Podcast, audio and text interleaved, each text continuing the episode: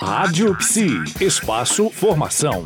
O psicólogo mestre em psicologia social Walter da Mata é o nosso convidado desse especial. Walter, nós queremos saber: o Estatuto da Igualdade Racial e das Leis, o 10.639-2003 e 11.645-2008, que são leis do Estado brasileiro relacionadas com as questões etno-raciais, como que você enxerga esse Estatuto da Igualdade Racial? Eu diria, Denise, que ah. o grande grande mérito do Estatuto da hum. Igualdade Racial é declarar oficialmente que não existe democracia racial no país.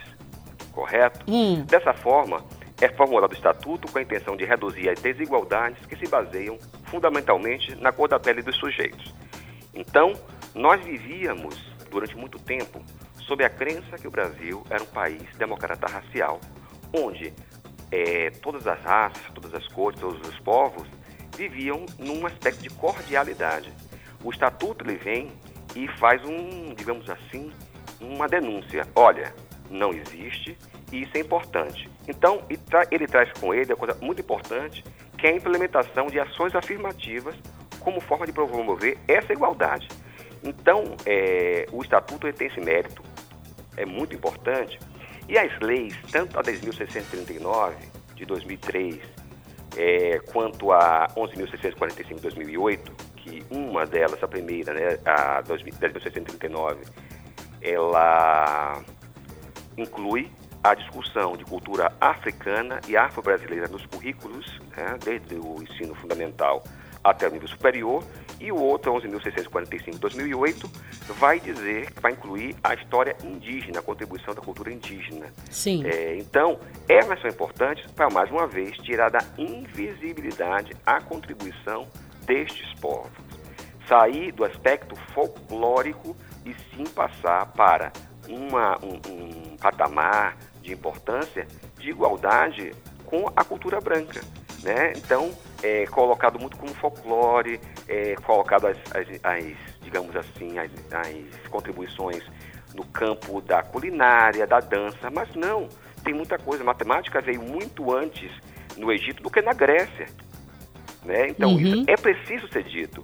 Né? De uma outra forma, é, os negros escravizados trouxeram um sofisticado sistema de agricultura para o Brasil. Então, isso é preciso ser feito, é dito, para que as pessoas saibam que não é uma cultura inferior, é somente uma cultura diferente. A valorização disso, né? Porque tá por, por trás de tudo isso, ainda não se descobriu qual o valor de tudo isso que eles trouxeram, então. Tá camuflado, então.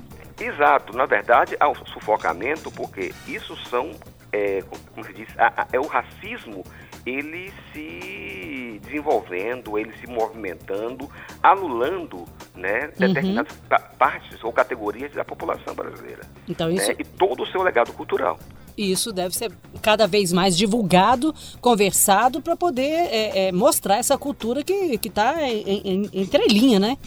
Sem dúvida, porque na hora que se discute, na hora que se mostra as coisas positivas, vai ter um rebatimento, principalmente no ensino fundamental, onde essas crianças poderão se orgulhar da ancestralidade que carregam na cor de sua pele. Exatamente. Obrigada, Walter da Mata, que é o nosso, nosso entrevistado desse especial. E amanhã nós vamos voltar, viu? Amanhã nós vamos falar outra novidade. Hoje você passou uma, uma informação super interessante. São essas informações que a gente deve passar para o público brasileiro. São essas coisas que a gente deve contar para pessoa, as pessoas e conhecerem um pouco mais e a gente falar aqui na Rádio Psi. Muito obrigada e até amanhã. Mais uma vez, eu que agradeço a você, Denise. Até amanhã. Rádio Psi. Conectada em você. Conectada na psicologia.